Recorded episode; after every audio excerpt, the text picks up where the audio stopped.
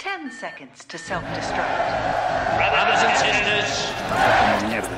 Y ahora les vamos a dar por el culo. want to survive. I want to live. Damn you! El pánico es global. Silent breed is people!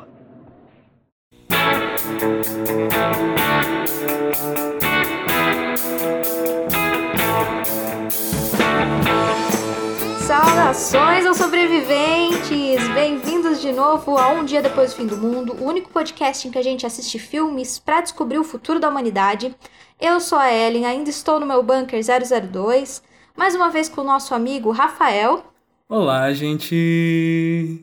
Ô Rafa, Oi. você já tá. Você falou pra mim que você tava fazendo os cálculos pra descobrir quando é que ia ser mesmo o fim do mundo. Você já. Como é que tá esse, esse negócio aí, hein? Então, na verdade eu queria fazer, né? Só que aí eu descobri que eu não sei matemática básica. E aí, por isso eu tô estudando de primeira a quarta série ainda. Entendi, então vai demorar um pouco. Vai demorar, vai seja, demorar um pouquinho. Entendi. É. Aí, aí fica difícil mesmo, né? Pra gente que é de humanas, Então, a nossa. gente vai precisar. Vai precisar de um auxílio aí. Desculpa a todos os meus professores aí de matemática já, tá? Os professores de matemática escutando, por favor. É, se quiser mandar um auxílio, a gente tá precisando aí. Mas a gente sabe contar até 10, Rafa. Isso a gente aprendeu, vai. Isso a gente É por aprendeu. isso, é por isso que hoje a gente tá fazendo o nosso top 10 da temporada. Sim. Como a gente fez na temporada passada, a gente vai falar dos 10 filmes dessa temporada que foram os nossos favoritos ou que a gente, no meu caso, Rafa, vou falar pra você, Hum. eu escolhi aqueles que eles me deram as melhores lições para o apocalipse. Olha. Foi esse, foi esse o meu critério que eu usei. Mas enfim, vão ser cinco filmes que o Rafa escolheu, cinco filmes que eu escolhi. Uhum, A gente vai de dos 5 até 1, um, vai, né, ao contrário. Exato. Ninguém sabe de ninguém a ordem, então vai ser uma surpresa pros dois de novo. Nós não sabemos exatamente. Então eu vou falando o filme, daí quando se tiver na sua lista também, o Rafa vai falar. A gente combinou que só o top 1 que a gente não vai contar de jeito nenhum, porque é surpresa. Sim. Então. Vocês ficarem até o gente... final, né? Exato, a gente vai, vocês vão ter que esperar até o top 1. Bom, essa, essa temporada foi uma temporada bem legal, né, Rafa? Essa acha? foi uma temporada bem conturbada, né? Essa é a verdade. Porque a gente teve muitas mudanças aqui, né? Na primeira temporada É, a é gente verdade. foi uma temporada totalmente semanal. Na segunda temporada não foi bem assim, ela foi meio que híbrida, né? A gente fez metade Sim. dela, é, esses episódios semanais, e a outra metade quinzenais, né? Então por isso que ela durou tanto Sim. tempo. E fora isso, a gente teve uns dois con- contratempos aí em dezembro e maio, que acabou não saindo episódio do jeito que a gente planejava. Exato. Mas a gente ainda assim conseguiu entregar 19 episódios né, aqui do, do podcast sobre os filmes pós-apocalípticos Uhum. e séries. Inclusive aumentamos o número de séries, eu acredito. Então temos mais séries aí nessa temporada. Uhum. E ainda tivemos um novo quadro nessa temporada, que foi o Confessionário do Fim do Mundo, que a gente fez cinco episódios. Ou seja, tem mais episódios Hum. se combinar os dois aí com a última temporada. Então, assim, queira ou não, foi uma temporada muito boa. E fora que essa temporada tivemos 13 collabs. Então é muita gente que participou daqui. Foi uma temporada Sim. excelente nesse sentido. Foi bem legal. Então, eu, eu até anotei os meus filmes, acho que todos eles foram com convidados. E eu anotei Hum. quais foram os convidados, porque eles auxiliaram bastante a chegar nas conclusões, a discutir sobre o filme. Foi bem legal essa parte, né? E vai ter. E a, e a gente aqui, nós somos que nem o Raul Seixas, nós somos essa metamorfose ambulante, entendeu? A gente tá sempre mudando, adaptando aqui. É, a próxima temporada, a gente vai, a gente vai dar os avisos no final do episódio, tudo certinho. Mas já adiantando pra vocês, na próxima temporada vai ter coisas bem legais, então vocês fiquem atentos aí, que a gente depois vai explicar certinho pra vocês. Vamos pro nosso top 5, Rafa? Vamos lá. Quer começar? Posso começar Com o seu então. número 5? Manda ver. Vamos lá de adivinhação de novo, igual no- da última vez? O meu é, top 5 aqui, o meu quinto lugar, então, vai para um filme brasileiro. Uhum. Qual você acha que é? Ah, até já sei. Eu acho que é Bacurau. Errou! Não?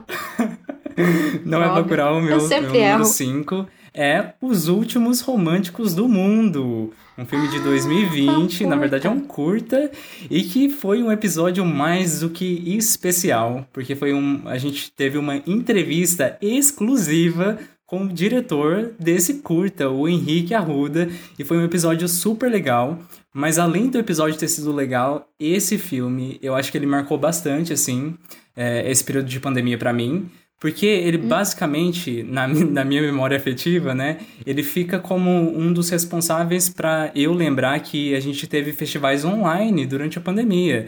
E foi muito interessante porque eu tive essa oportunidade de participar de alguns festivais que, se fossem presenciais como eram, eu não teria essa oportunidade porque eu moro longe do festival, né? Então agora que foi online, eu tive essa oportunidade de participar, por exemplo, do Mix Brasil, que é onde a gente conheceu esse curta, e a gente pôde chamar o diretor aqui para conversar com a gente. E fora isso, né, gente? Temos o que neste filme? Uma coisa que eu adoro. E se tiver essa característica, é claro que vai estar no meu top 5 de todas as temporadas. Que é o quê? Referência a Lady Gaga. Eita, é verdade. Era muito fácil saber que isso daí ia estar aqui. E fora que é um apocalipse diferente, né? É o apocalipse da nuvem rosa. É um apocalipse que a gente não viu. Então, assim, eu adorei esse filme. Acho um filme muito interessante. E tá aí no meu top 5 um filme brasileiro para representar também as produções brasileiras, né? Nacionais aí que a gente tem.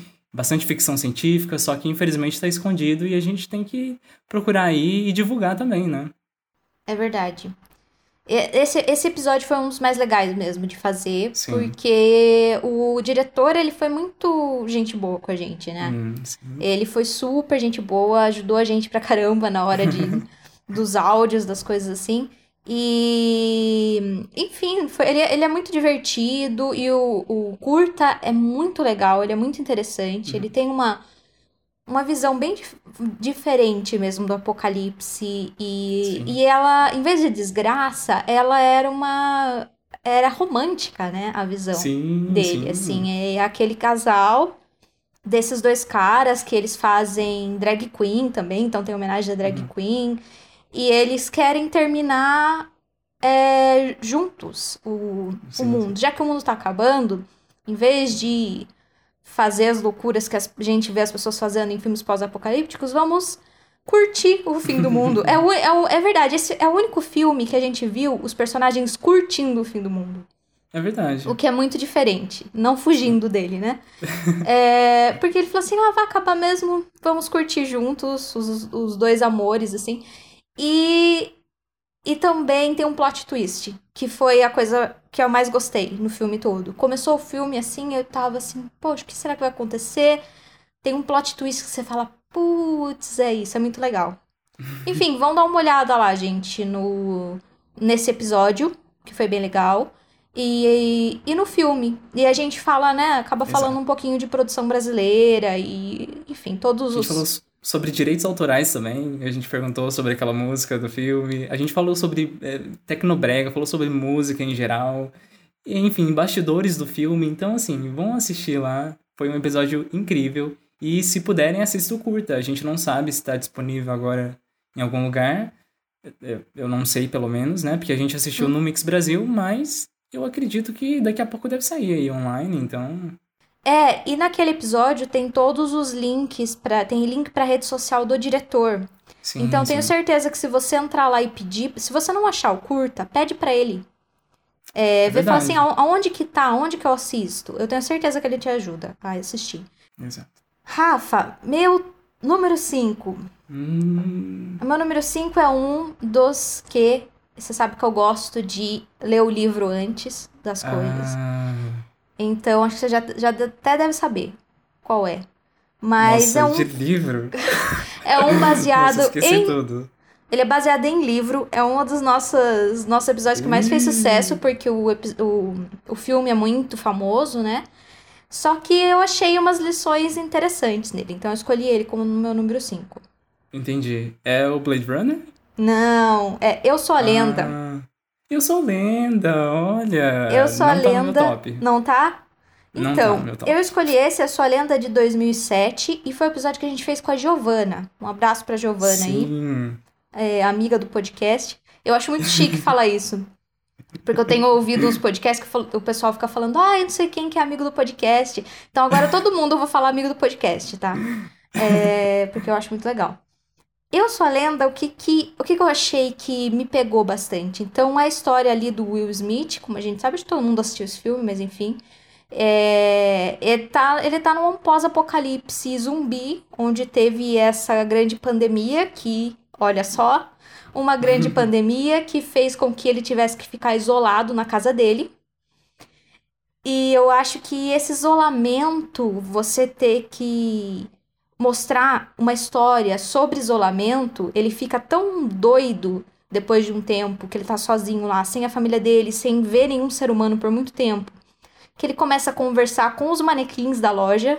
Ele, tipo, Essa cria. cena é é muito legal essa cena, ele cria personalidades pros manequins.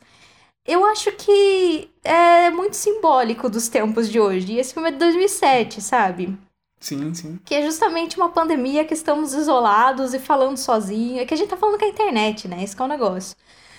Mas assim, a gente tá falando sozinho no nosso quarto, Rafa. Essa que é a verdade, entendeu? Então a gente. Eu acho que é bem simbólico dos tempos de agora.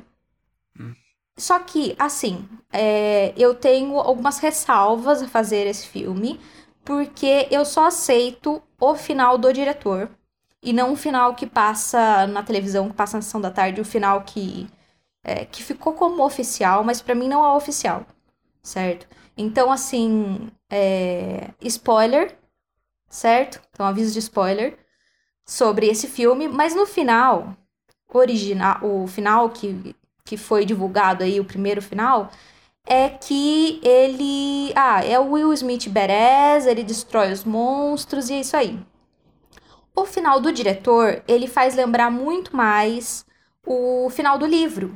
Que, na verdade, o verdadeiro monstro, que ele se descobre como verdadeiro monstro, é o próprio protagonista, certo? Sim, E sim. no filme, no, no final do diretor, ele percebe que ele estava pegando esses monstros para fazer essas experiências, mas que eles tinham famílias, que eles tinham, eles tinham consciência ainda, e tinham pessoas que amavam eles e, e na verdade, todo mundo estava infectado, ou todo mundo teve, sofreu essa mutação, e ele era o único que não tinha sofrido, e depois aparece mais uma mulher e um menininho, né? Mas ele era lenda porque ele fala, né? No livro ele fala, ah, as lendas da- dos vampiros e dos monstros e das bruxas. Nesse caso, o diferente sou eu. Eu sou a lenda. Porque eles criaram toda uma civilização de, de mutantes. E ele que era o humano diferente ali. E ele que era o perigoso, porque ele saía de dia quando os mutantes não podiam sair. E ele capturava e torturava praticamente. Então a gente tá torcendo o tempo todo pro vilão da história. E esse é o plot twist do final, que na minha opinião é o final correto, que é o final do diretor. Enfim, muitas lições. Eu acho que esse filme, a lição que eu tirei dele é: se você for um cachorro zumbi, corra do Will Smith. Porque, como a gente também viu, outro spoiler, tem morte de cachorro nesse filme. Então é um, é um perigo. Então tem, li- tem lições pra tirar desse filme, Rafa. Eu achei. Eu achei bem Exato. legal. Não, é um filme que eu não gostei justamente por conta disso, da morte do cachorro. A gente discutiu isso muito bem no, no episódio.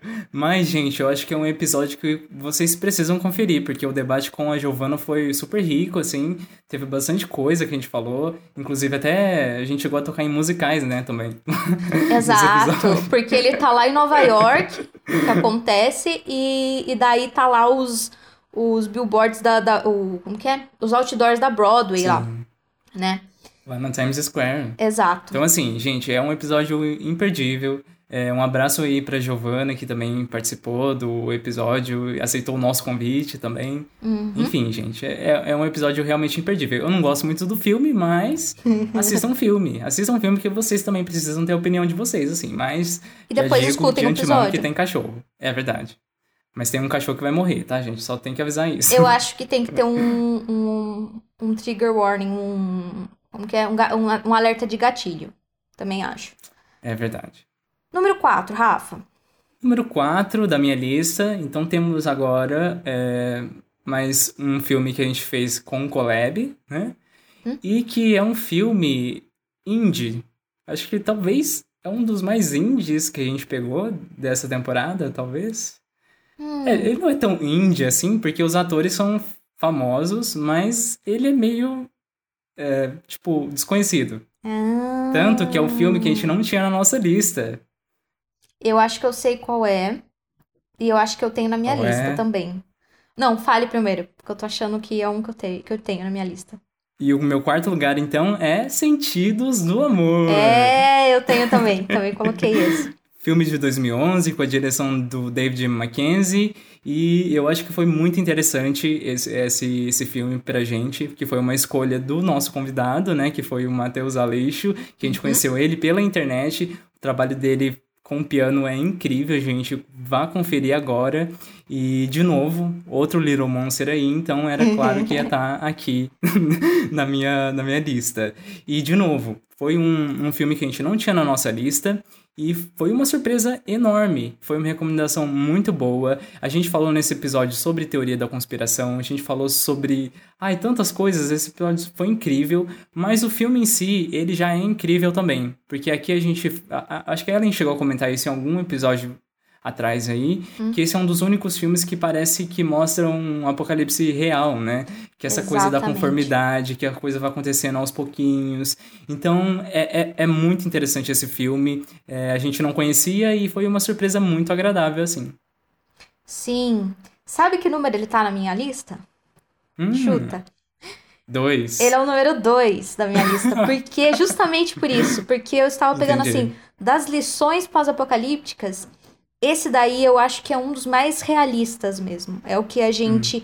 Nós somos, Rafa, aquela história do sapo na água fervendo. Já ouviu essa? É, já, já ouvi. Que é o sapo.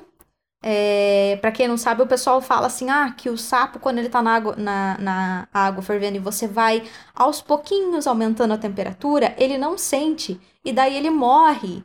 Porque a temperatura vai aumentando só um grauzinho, só um grauzinho, só um grauzinho e tal. E daí quando vê, ele morreu, é, sabe, cozido. E a gente. Nossa, né? ah, co- é, cozido não, enfim.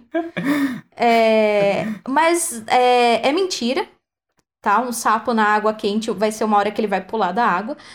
Mas eu acho que nós, nós sim somos o sapo na água fervente, porque se o grau, se vai aumentando aquela água fervendo, vai aumentando bem pouquinho, bem pouquinho, bem pouquinho, a gente morre, Rafa. A gente morre porque a gente se acostuma com tudo.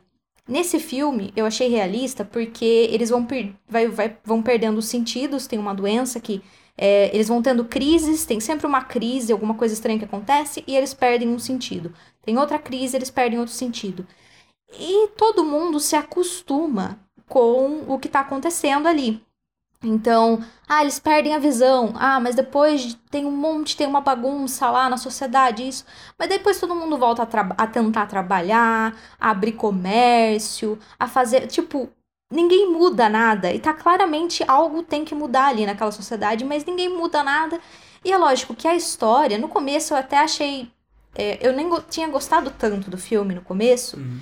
Porque ele é mais sobre a história de amor dos dois, e essa parte eu não liguei tanto, sabe? Mas quanto mais foi a nossa discussão, olha como é importante as discussões, as nossas discussões aqui. Foi a nossa discussão que fez eu refletir mais sobre essa história, e falando, meu, é verdade, é isso que a gente faz. A gente pega, o negócio vai piorando aos pouquinhos, piorando aos pouquinhos, e não tem essa grande, esse grande fim do mundo como tem nas, na maioria dos filmes apocalípticos que a gente vê aqui, aquela bagunça tal de uma hora para outra.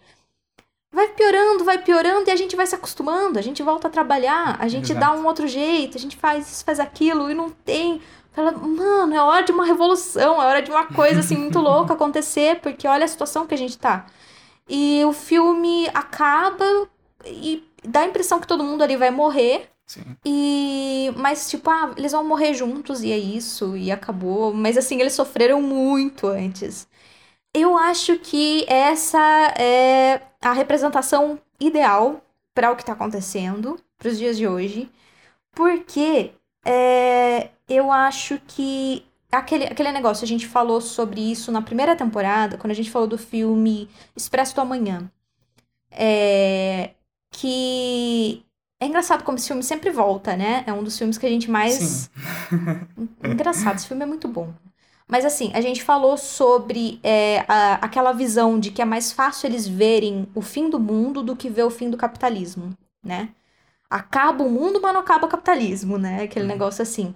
É, e a gente sabe que esse é um sistema que, que não funciona para os tempos de hoje, né?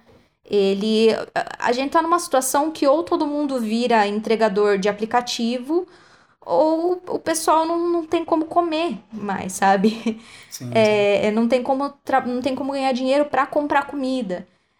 Porque esse claramente não é um sistema que não funciona mais. E a gente está passando por tempos que a gente sabe que vai existir outras pandemias, que a crise climática vai fazer com que é, acaba tendo escassez de alimento, acaba é, tendo problemas com moradia, várias coisas que vão acontecer, e a gente sabe que, que tá aí, né? Essas crises vão chegando, só que elas vão chegando aos pouquinhos, e assim como nesse filme, a gente se acostuma. E a gente, não, mas ainda dá um jeitinho, é, sai. Você tá perdendo a oportunidade. Sai vender máscara na pandemia. Entendeu? Aproveite aquele negócio, o pessoal empreendedor, assim, você tem que vender máscara. Você tá perdendo, vamos dar aula de. Você fez faculdade de educação física, dá aula de ginástica pelo, pela webcam. Olha só que oportunidade. E não vê que Investe fala- na bolsa. investe na bolsa. Gente, esse pessoal, eles. É, é, é, é esse apego que a gente tem às coisas como elas são, que a gente nem. é, é, nem tem nenhuma ideia de que, poxa vida, e se a gente fizesse diferente? Se a gente começasse a Sim. mudar as coisas? As coisas precisam mudar, né? Eu acho que esse filme me trouxe tantas reflexões, Rafa. Por isso que ele foi pro meu, meu top 2, sabe? Olha, bem alto, hein? É... E que, enfim, a, a lição que eu tirei desse filme é que a gente não devia estar se acomodando, que nem os personagens desse filme, sabe? Então, tirei uma lição, ele ficou. Uma lição importante, ele ficou alto na minha lista, Rafa. E ao mesmo tempo ele mostra o poder da alienação também, né? Porque a gente tá alienado e por isso que a gente acaba sendo mais conformistas, né? E Sim. fora isso, temos cenas incríveis aqui nesse filme. Eu acho que tem, tem cenas imperdíveis, gente bebendo gordura, gente comendo flor. Assim, Sim. é umas coisas muito interessantes. Muito louco. Tem umas coisas muito loucas nesse filme. Exato. Eu adorei essas cenas, adorei.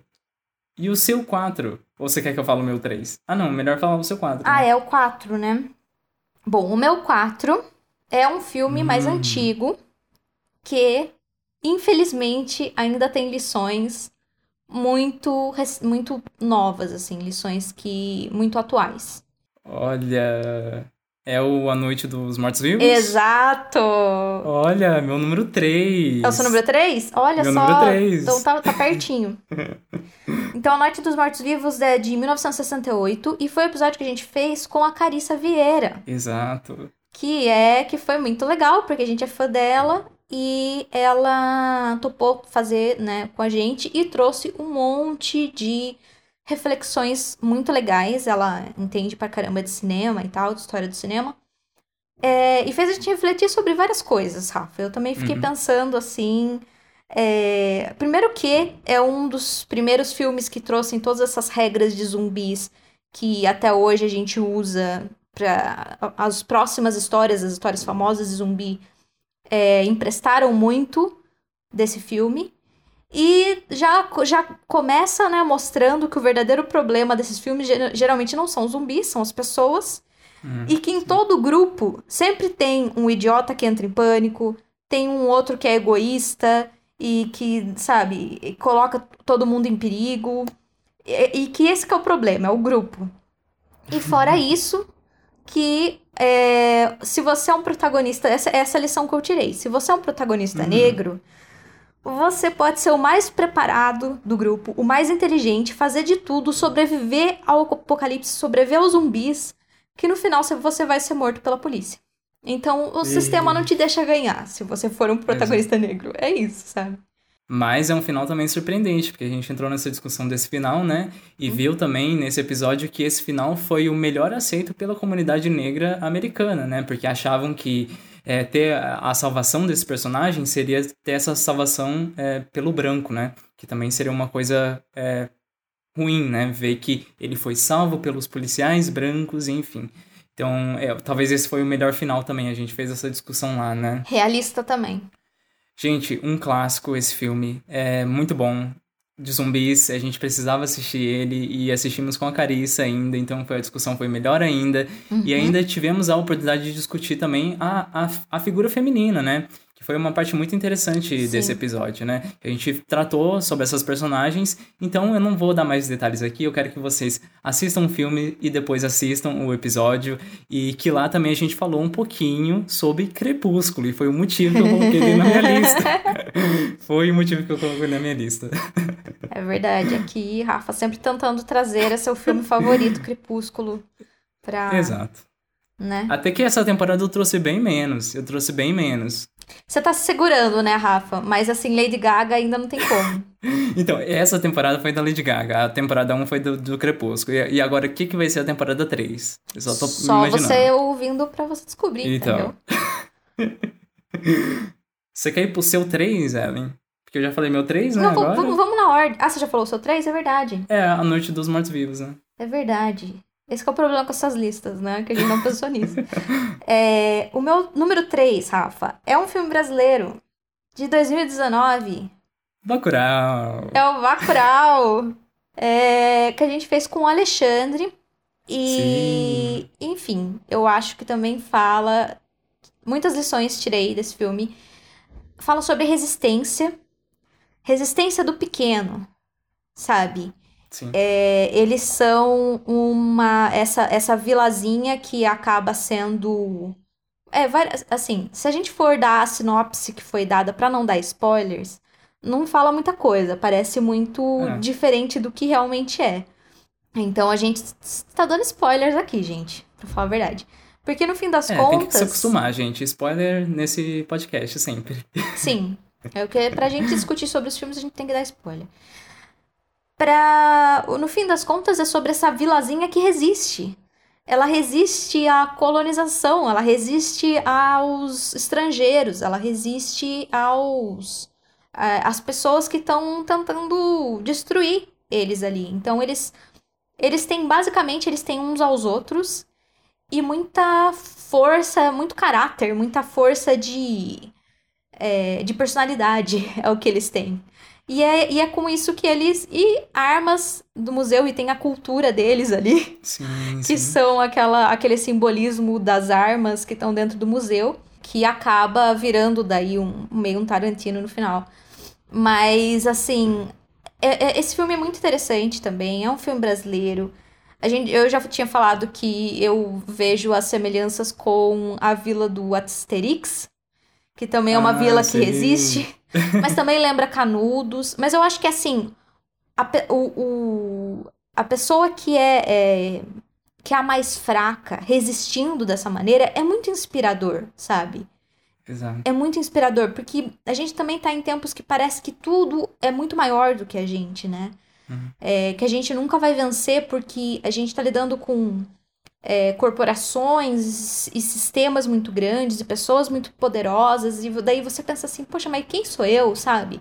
Mas não é exatamente lutar, mas resistir, sabe? É muito mais Sim, resistir. Falar assim, não, eu sou eu e eu vou resistir. Eu vou resistir e manter quem eu sou, sabe? E eu acho, assim, essa uma lição maravilhosa. É, fala sobre brasileiro metido a gringo.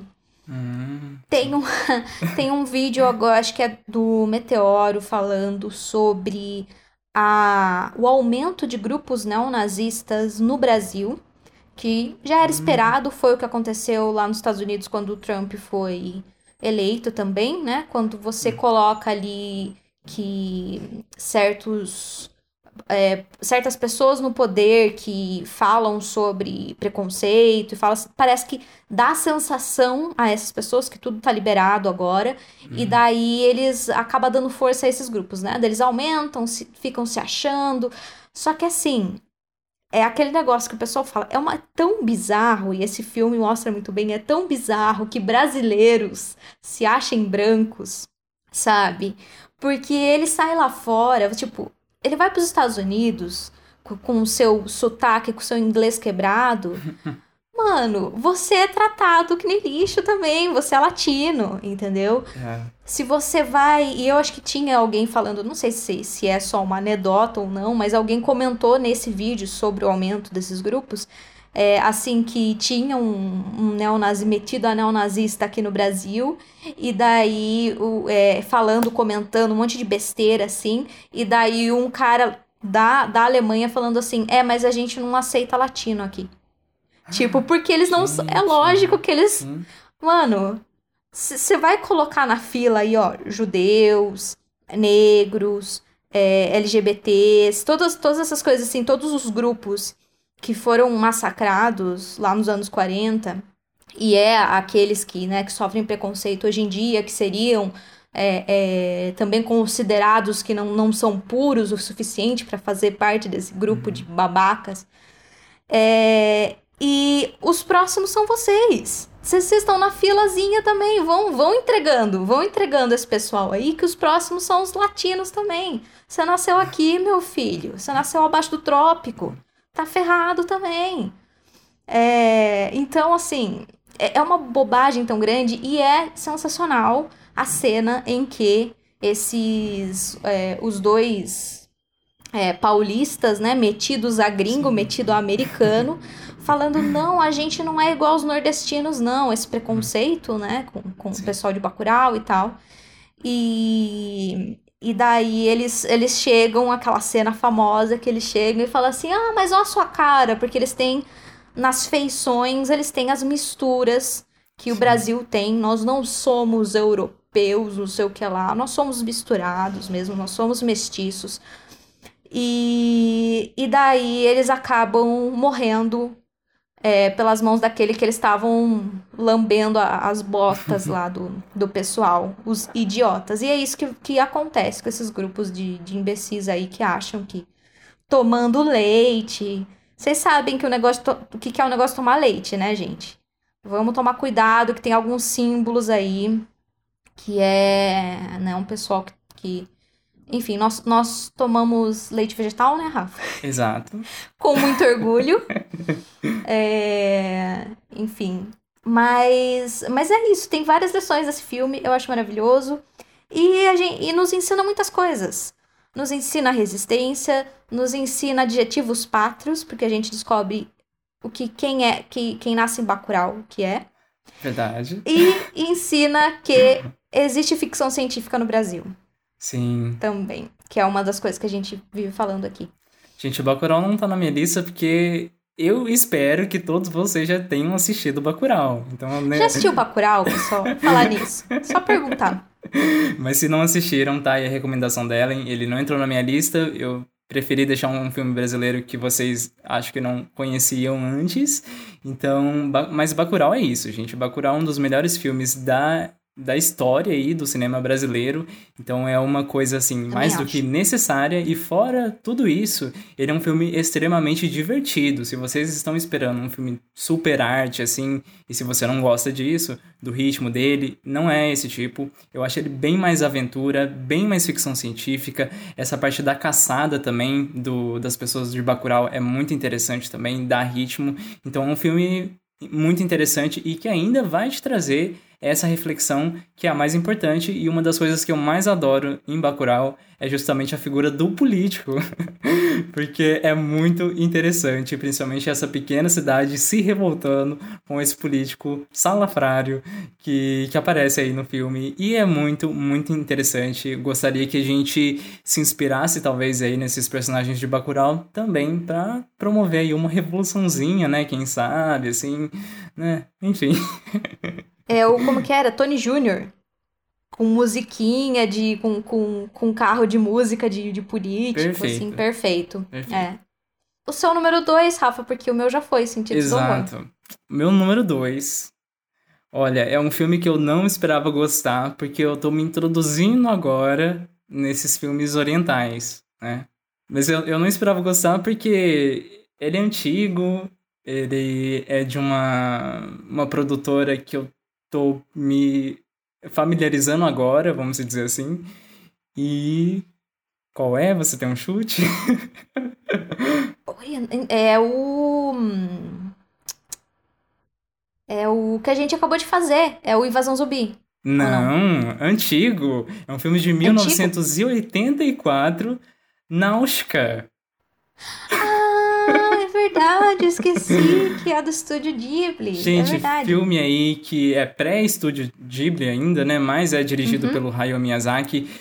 Eu jurava que eu não ia me identificar tanto com esse filme, mas eu gostei assim demais. É um filme que fala justamente sobre uma questão que a gente adora aqui nesse podcast, que é o meio ambiente. E eu acho que ele passa essa, essa É, mensagem de uma forma muito leve e muito sensível e principalmente tratando a natureza como natureza também, né? Então, é respeitar a natureza do jeito que ela é, até com a questão de problemas que ela tem, né? Tipo o veneno lá que aparece no filme, enfim, aceitar essas coisas assim, porque é a natureza, então a gente tem que proteger ela de qualquer jeito.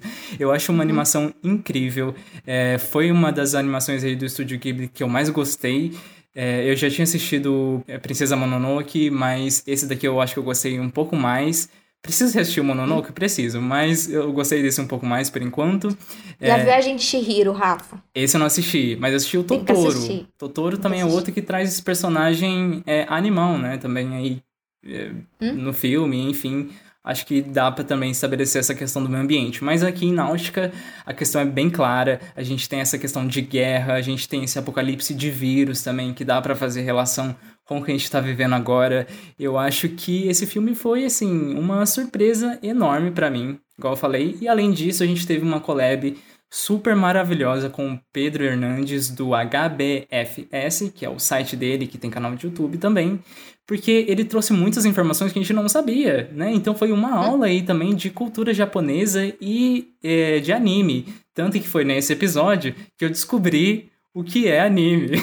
então, se Aí, você Rafa. quiser saber o que é Isso aí. anime, vai lá ouvir esse episódio que tá muito, muito incrível. Mas enfim, um filme aí de meio ambiente é muito difícil. É, e, enfim, eu acho que foi passado de uma maneira incrível. É isso.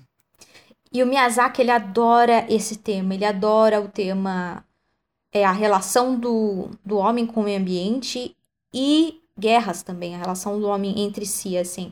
É... Ah, é uma... é- todos os filmes dele, eu acho que é uma delicadeza, uma sensibilidade... E realmente, a Náusica, ela é a princesa ideal, ela é a líder ideal, a gente até tinha comentado isso. É, porque ela tem essa sensibilidade com, com todos os seres vivos, né? Inclu- inclusive aqueles que não são tão bonitos, Exato. que não são, né? A gente tem essa mania de, de querer, ah, embelezar ou, tipo, colocar nossas, impor nossa estética para tudo, mas, poxa, a natureza também já é tão linda na sua, em todas, né, todas as relações que a gente, quando a gente começa a estudar um pouquinho mais, são tão perfeitas, são tão maravilhosas e a gente a gente destrói tudo isso, né? Porque a Sim. gente quer a nossa a nossa vida capitalista moderna, assim. Então, assim, é, assim, é, é muito bom. Que bom que você, que você escolheu esse, Rafa, porque eu percebi que eu acho que eu não coloquei nenhum de meio ambiente no meu, na minha lista. Olha. Então, Não, mas e esse, esse é um assunto importante. esse marcou demais, esse filme. E espero que na terceira temporada a gente tenha mais filmes aí de meio ambiente também pra falar, porque a gente tá estudando cada dia mais sobre esse tema, né? Então a gente tem muita coisa pra Exato. falar. Agora a gente tá indo para O número um. número um, os nossos números um. Isso, você quer começar primeiro ou quer que eu comece? Porque tava na ordem de eu começar. Então, rufar de tambores, Rafa. Porque é. O seu número um, Rafa, pode falar. O meu número um. É, eu acho que pra quem acompanha esse podcast, provavelmente já estava mais do que claro quando saiu esse episódio de que ele seria o número um. É, ele foi o nosso episódio número um dessa temporada. Você sabe qual que é o filme? Eu acho que é o Em Chamas? Exato, Jogos Aê! Vorazes em Chamas, filme de 2013 com direção do Francis Lawrence. E, gente, eu acho que vocês já sabem minha paixão por Jogos Vorazes, essa série de filmes é incrível. Eu acho que é uma aproximação de público adolescente com um aspecto revolucionário.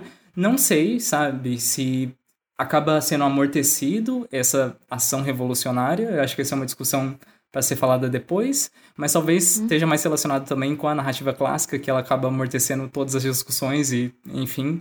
Mas aí também é outra discussão, não quero entrar nisso agora.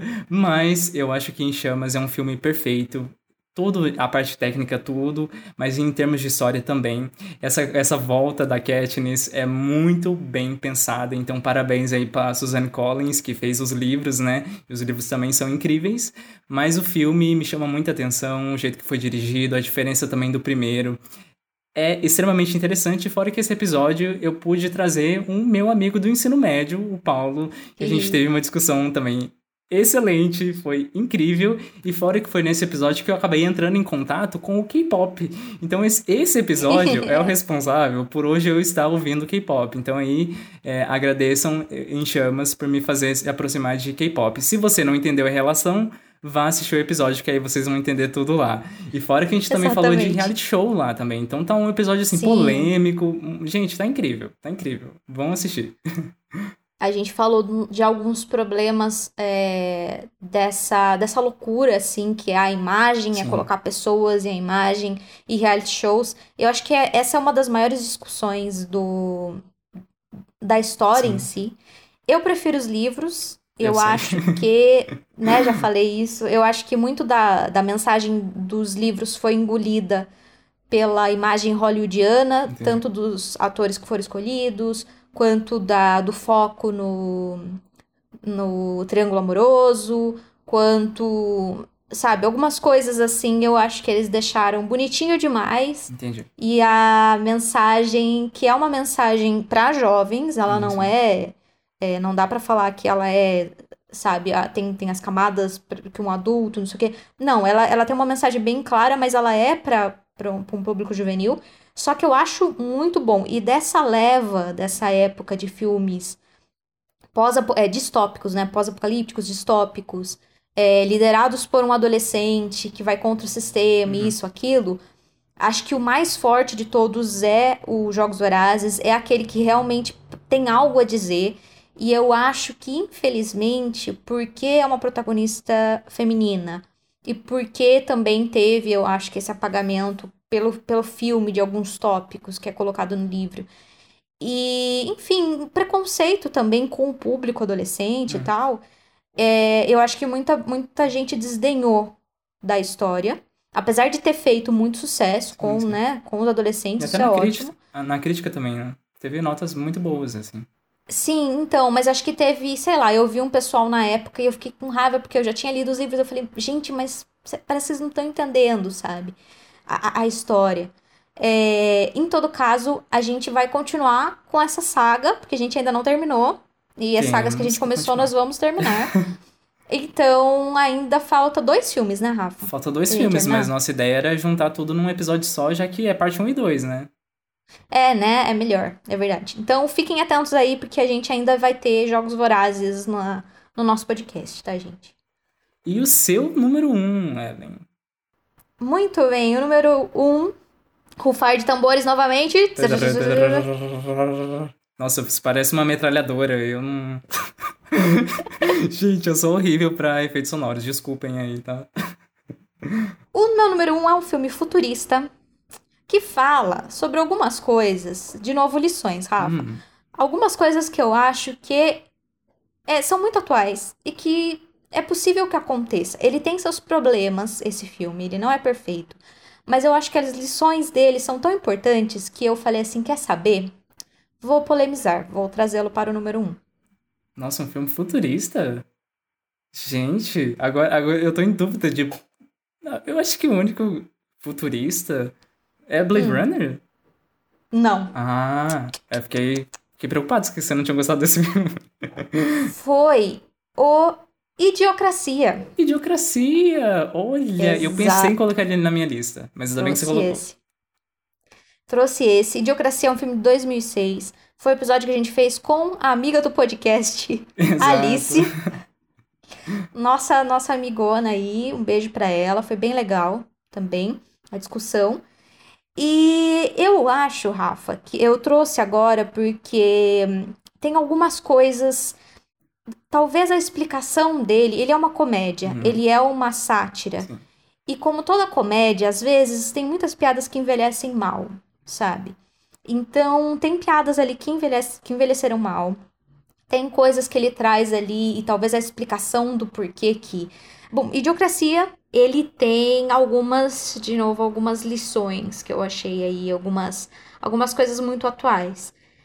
Por exemplo, ele é feito de pessoas que acreditam mais nas propagandas do que acreditam em fatos científicos, né? Sim.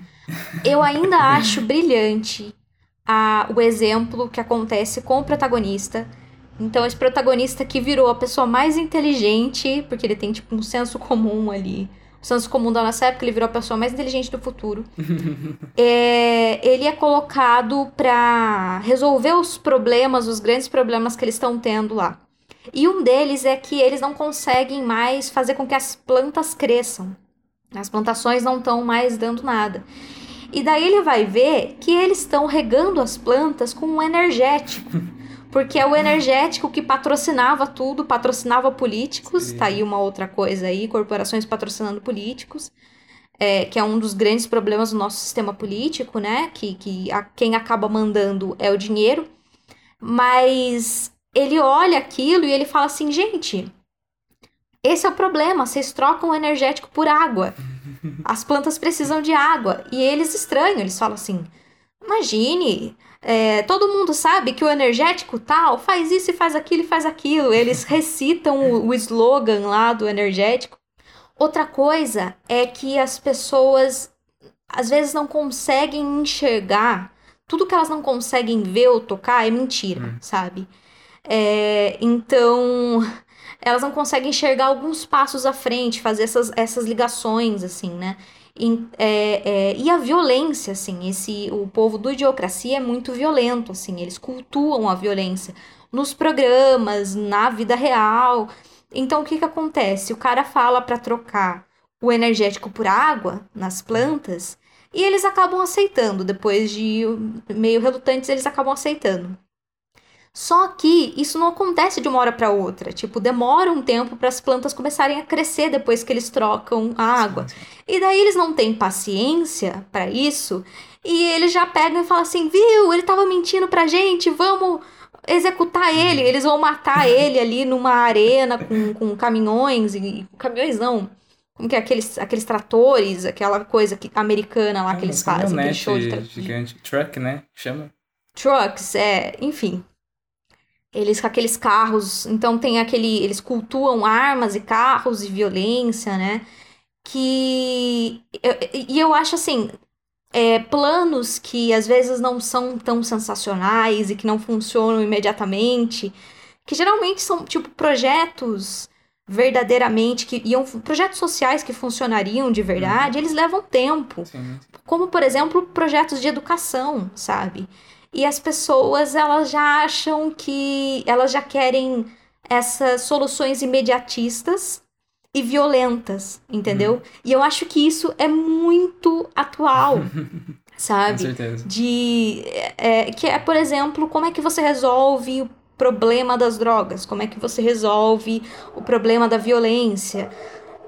Poxa, a gente podia sabe, é, criar projetos, a gente podia fazer mudanças políticas, a gente podia fazer mudanças educacionais, e isso e aquilo. É comprovado que isso funciona. Só que ele não é imediatista e sensacionalista e não é nada disso. É trabalho duro. E as pessoas, o que, que eles querem? Tem que matar tudo. blá, blá, blá, blá. Eles são exatamente como esse povo de idiocracia, sabe? Porque não consegue pensar dois passos à frente do que tá acontecendo, entendeu? Querem tudo. é, é, são soluções idiotas e soluções que não funcionam.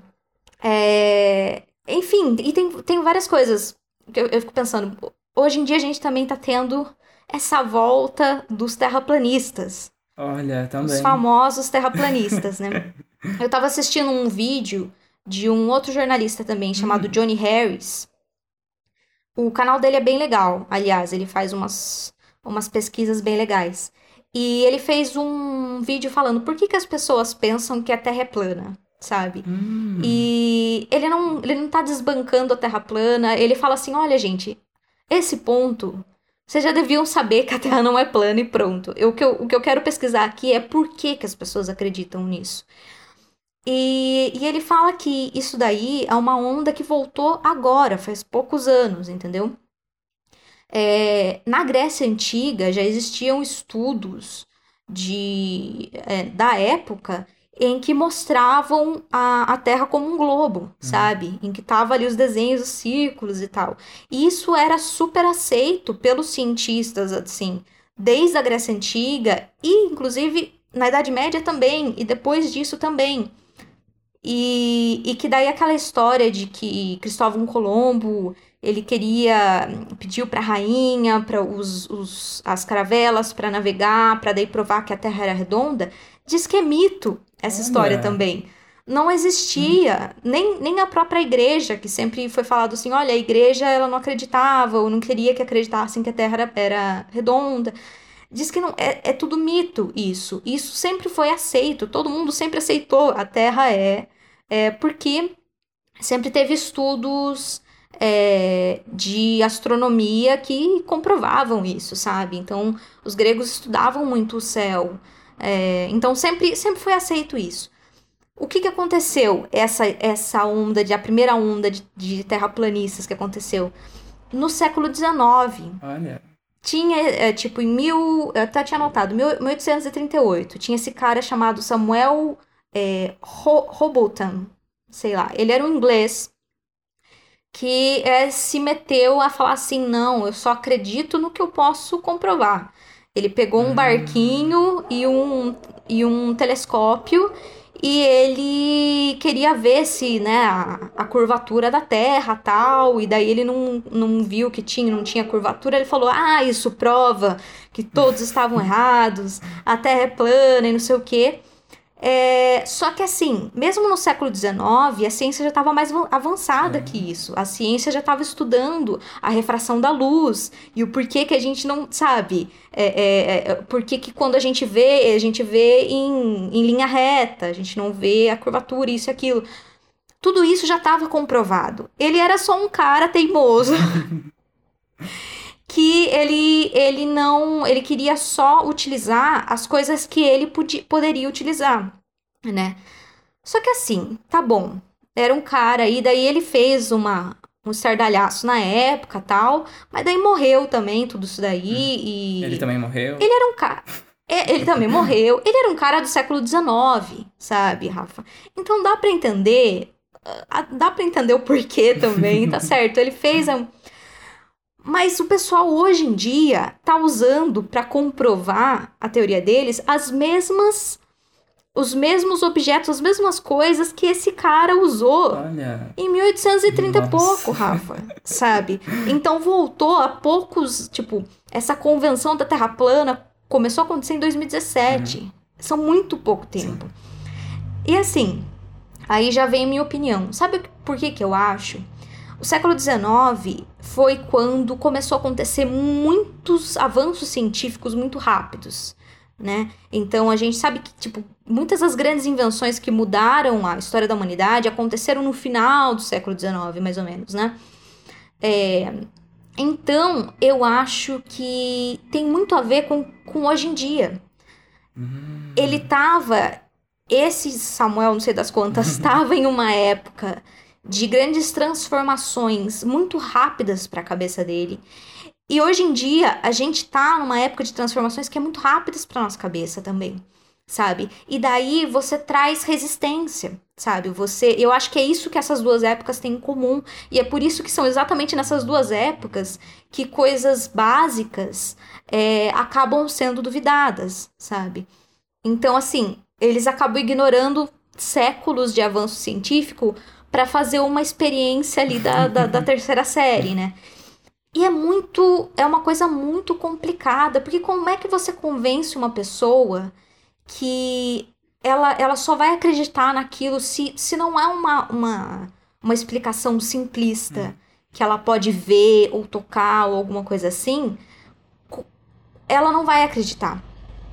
Como é que você convence uma pessoa disso, entendeu? Porque eu já vi várias pessoas, olha, desbancando a Terra plana, e daí eles falam dos cálculos, eles falam de, de tudo, e fora que, né, É, é, isso porque eles não podem falar, olha, mas a gente, a gente saiu do espaço. Mas eles falam, não, teoria da conspiração. Todas essas fotos, todas essas coisas, é a NASA que inventou isso, aquilo, né? Como é que você prova isso, Rafa? Aí quando vem pessoas agora eu não tô falando só da Terra plana, mas de outras coisas, assim, politicamente também. Tem, tem, agora a gente tá tendo esse novo surgimento desses políticos que tem implica, é, explicações simplistas para as coisas, para problemas complexos, e é muito mais fácil deles venderem. Se, se você for Sim. falar a verdade, as pessoas. É mais, mais difícil de fazer elas aceitarem, hum. né? Então, essa, esse vídeo da Terra plana me fez ficar pensando sobre isso. Daí eu me lembrei de, de, de Idiocracia e me lembrei, por isso que ele tá no meu top 1, Rafa. Porque Nossa. eu acho, assim, um, um, dos, um dos grandes desafios da no, dos nossos tempos é, em primeiro lugar, porque a gente fala do desafio climático, dos desafios é, políticos e isso, mas, em primeiro lugar, a gente tem é o desafio de como é que a gente convence as pessoas, como é que a gente conversa com as pessoas. Exato. Eu acho que por isso que eu acho que ele é a primeira coisa, a primeira coisa que que vem na minha cabeça. Eu não tenho resposta para isso, mas eu fico essa é a grande pergunta, não, entendeu? E mostra a força das teorias da conspiração, né? Que assim, sinceramente, assim, talvez seja uma opinião meio impopular, mas se você não você não está convencido de que alguma coisa é verdade, você vai lá e pesquisa, né? A questão desse pessoal da Terra plana é que eles já começam a falar que a Terra é plana assim como se fosse verdade, né? Só que vai ser uma pesquisa, tipo, inútil, porque já foram tão pesquisados já sobre isso, né? Mas assim, se você ainda duvida, então vai fazer seus métodos científicos, vai ter comprovação científica, vai ter aprovação de todos os cientistas, sabe? E aí, quando isso for comprovado, que infelizmente não vai ser, tá? Eu já tô avisando aqui, mas se isso for comprovado, aí ok, você descobriu aí uma nova descoberta, enfim. Só que você não pode colocar as suas é, teorias por enquanto, né, como verdades, né? Não é só porque você pensa isso que você vai começar a ensinar criancinhas de que a Terra é plana, sabe? Se você não tem essa comprovação científica, você não pode ficar compartilhando fake news nesse caso, porque enquanto não tem comprovação é fake news.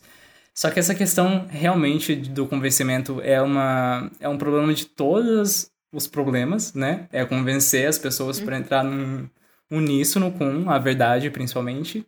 E aí eu entrei em contato com uma, umas questões aí de que eu tava lendo algumas coisas assim. Entrei nessa discussão, né, de como convencer as pessoas, mas era na área do meio ambiente, né? Porque a gente sabe que as pessoas, elas uhum. se distanciaram do meio ambiente como se a uhum. gente não fosse meio ambiente também, né? A gente também é natureza.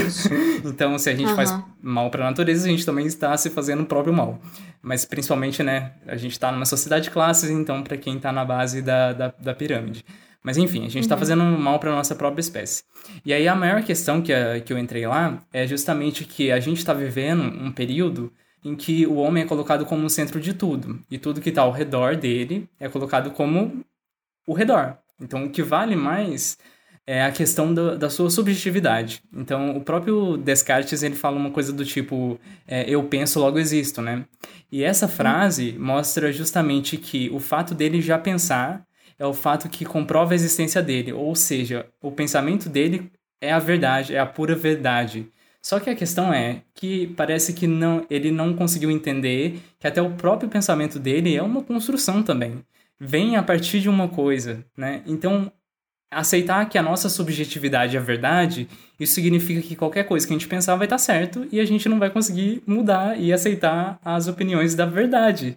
E esse é o principal problema que a gente vê principalmente com o meio ambiente, né? Porque a partir desse momento que a gente começa a sugerir que a subjetividade é a maior é a coisa principal, a gente começa a tratar o resto como o resto. E aí começa, por exemplo, a hierarquia na natureza, que é considerar os animais como seres inferiores e a natureza como mais inferior ainda. Então, já que eu sou o objeto, eu sou o centro de tudo, eu vou explorar aquilo. Eu tenho essa capacidade, porque eu tenho a, a, a racionalidade, eu tenho a subjetividade, a verdade. É uma discussão louca que eu, que eu tava entrando numa leitura, mas talvez isso pode meio que sugerir aí uma, uma solução pro, pro que você estava questionando.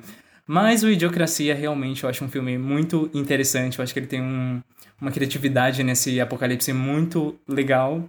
E eu sou suspeito porque eu adoro comédias assim, bem trash mesmo.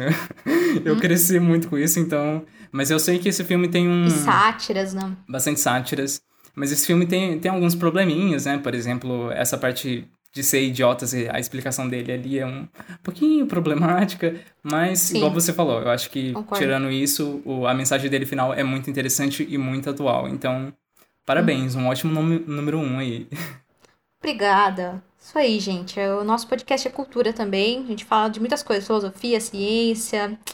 Muito bom. Rafa, então é isso. É isso! Nós termi- terminamos a temporada, Rafa. Terminamos a Parabéns para nós. Parabéns para nós e também queremos agradecer aqui todo mundo que participou de alguma forma desse podcast, Uhum. principalmente vocês que estão escutando agora, mas quem também estava aí no nos nossos collabs com a gente, então sintam-se todos é, muito bem agradecidos, assim, a gente só tem a agradecer mesmo. E é isso, estou ansioso por uma terceira temporada. O que, que a gente vai ter, Ellen? Exato. Então nós estávamos conversando, pessoal, pensando assim, o que, que a gente quer fazer nessa terceira temporada, nos nossos estudos pós-apocalípticos e distópicos e tudo isso. A gente tava pensando que fica, tava, a gente tá tendo muitos buracos de filmes clássicos no nosso, no nosso repertório aqui. Então a gente resolveu remediar isso fazendo o quê? Nas, pró- na próxima temporada, a gente vai trazer mais filmes clássicos e o contexto histórico em que eles foram feitos, falar da época, para meio que pensar assim, o que que as pessoas daquela época ou as pessoas daquele lugar naquela época, né, é, pensavam que ia acontecer no fim do mundo, entendeu? Ou pensavam que ia acontecer, tipo, as distopias que falam muito sobre política, né, e a política do futuro e isso e aquilo. Então, é um assunto muito interessante. Então, a gente vai trazer filmes clássicos, filmes antigos aqui também, mas a gente não vai deixar de, de trazer também, filme, às vezes, uns lançamentos que saem por aí. E de receber pedidos, tá, gente? A gente Exato. continua aberto para receber pedidos, se vocês quiserem. É, mas é isso, a gente, eu acho que vai fazer um estudo. Essa terceira temporada nós vamos estudar, né, Rafa? Exato. E entender melhor também a história do cinema e do cinema de ficção científica, né? Que é basicamente onde quase Exato. todos os filmes aí de apocalipse e pós-apocalipse estão. Alguns também vão estar Uhum. no terror, então a gente vai estudar horror também. E, enfim, a gente vai estudar várias Uhum. coisas e a gente vai vir aqui compartilhar com vocês. Então, a gente só convida vocês a embarcar nessa jornada, estudar com a gente, quem sabe, aprender alguma coisa com a gente, mas também ensinar a gente, a gente também tá super aberto. E é isso, Uhum. gente. Espero que vocês gostem bastante da terceira temporada, que vai ter bastante filmes antigos, então a gente precisa muito aí da sua visualização, do seu, da sua reprodução, já que a gente tá em podcast, né? da sua reprodução, porque a gente sabe que, infelizmente, talvez não vai ter tanto é, audiência assim, porque são filmes mais antigos. A gente vai, por exemplo, ir lá no começo da, da história do cinema, lá em 1900, tentar achar alguma coisa, e aí, quem será que vai? Então a gente precisa da ajuda de vocês, então espero que vocês apoiem também essa nova jornada aí do podcast. Sim, mas não vai ser chato, hein, gente? Não, vai ser Não. assim, tipo, só datas e coisas assim. Tipo, é ficção científica, então é da hora pra caramba. É sempre legal. E a gente vai falar muito sobre fim do mundo ainda. E eu acho que visões antigas sobre o futuro é sempre interessante de ver. Porque muitas, muitas dessas histórias se passam em 2020, se passam em 2000 e alguma coisa, épocas que já passaram. Então é muito divertido de ver falando como é que eles achavam que ia ser a época que a gente tá agora. E qual, qual que é as diferenças, o que que, o que que se concretizou e o que não, sabe? Então isso é muito legal. Nós vamos dar uma pausa no podcast, vamos tirar umas férias, porque estamos lidando com coisas tipo TCC e outras coisas assim. Mas fiquem atentos nas nossas redes sociais, porque daí a gente vai avisar quando voltar. Vamos voltar com tudo, uma, uma estreia sensacional. Que aqui é assim, né? É, então, para isso, siga a gente nas redes sociais. Arroba Depois Dia no Instagram e no Twitter. Barra Depois Dia no Facebook. E um dia depois do fim do mundo no YouTube. E, Rafa, é isso. É o fim, mas teremos um recomeço. É o fim, É, é o apocalipse dessa temporada. Está acontecendo agora, mas o pós-apocalipse Apocalipse. dessa temporada já vai acontecer. já vai acontecer. Nós, nós retornaremos aí. Então, muito obrigado. Aguarde nosso retorno. Ellen Bunker 002, câmbio desligo. Gente, muito obrigado por todo mundo que participou aí dessa temporada com a gente, essa temporada histórica que aconteceu. Então é isso, espero vocês na próxima temporada. Rafael Bunker 03, câmbio desligo.